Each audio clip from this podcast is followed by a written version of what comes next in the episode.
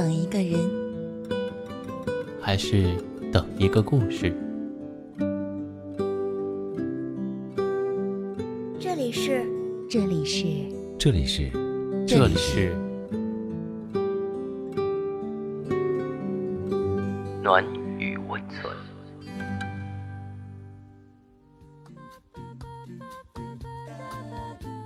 喜欢我的声音吗？可以关注我的微信公众号“深夜众生相”，分享到朋友圈，让更多的人听到我的声音。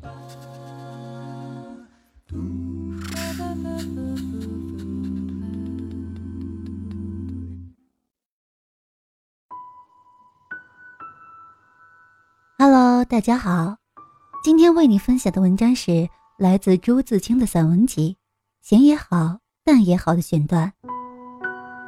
七月，小暑。院里的玫瑰花从去年落了以后就没有再开，叶子倒仍然十分清脆，枝干也非常的刚强。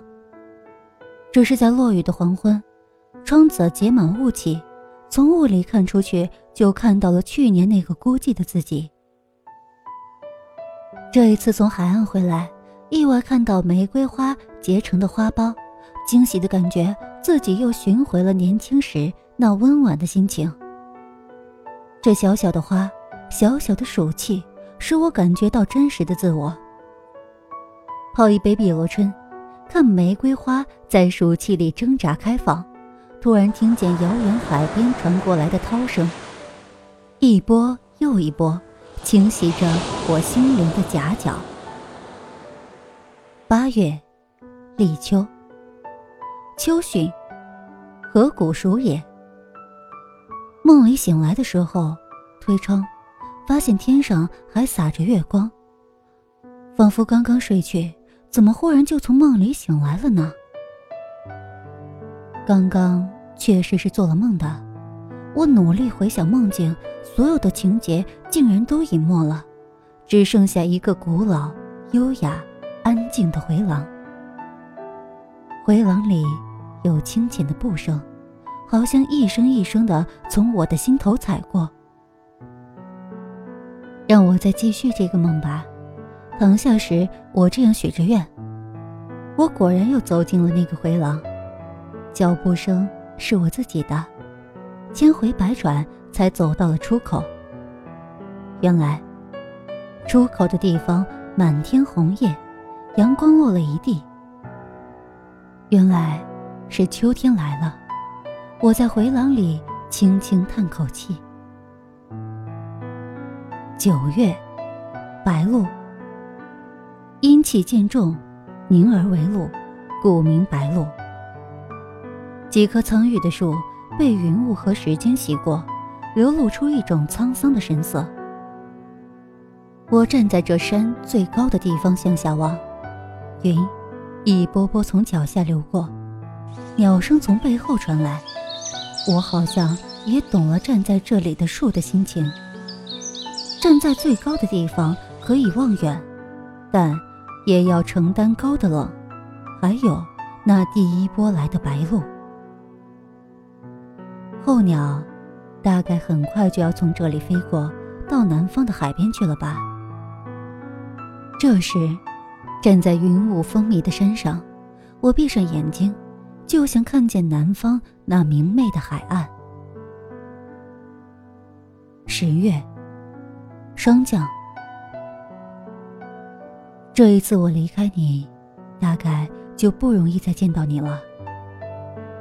暮色过后，我会真正离开，就让上天温柔的晚霞做最后的见证。有一天，再看见同样美丽的晚霞，不管在何时何地，我都会想起你来。霜，已经开始降了，风徐徐的，泪轻轻的。为了走出黑暗的悲剧，我只好悄悄的离去。我走的时候，感到夜色好冷，一股凉意自我的心头掠过。十一月，立冬。冬者，终也。立冬之时，万物终成，故名。立冬，如果要认识青春，就要首先知道青春有终结的时候。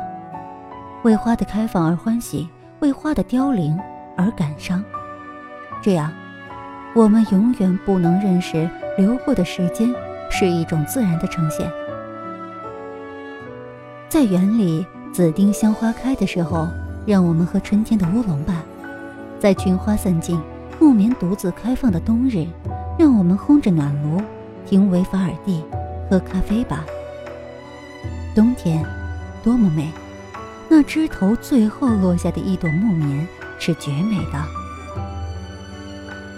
十二月，冬至，吃过这一碗汤圆，就长一岁了。冬至的时候，母亲总是这样说。母亲亲手做的汤圆总是格外的好吃，尤其是在寒冷的冬夜，又合着成长的传说。吃完汤圆，我们就全家围坐在一起喝茶，看腾腾热气在空气中久久不散。茶是父亲泡的，他每天都喝茶，但是那一天他环视我们说：“果然又长大一些。”那是很多年前冬至的记忆。父亲逝世后，在冬至这天，我常想起。他泡的茶，香味，至今仍在池边。好了，到了这里，我们本期的节目也就接近尾声了。喜欢我们节目的听众，可以点击节目下方的订阅，关注我们的微信公众号“深夜众生相”，转发到朋友圈，让更多的人认识我们。同时，我们欢迎大家诉说自己的故事，用我们的声音。来记录下你的人生。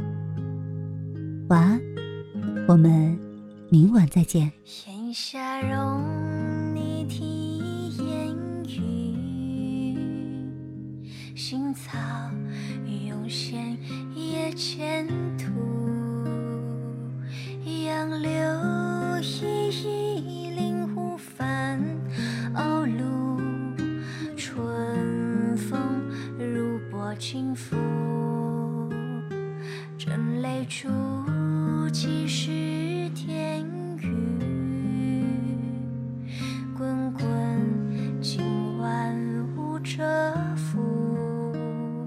乔木纵横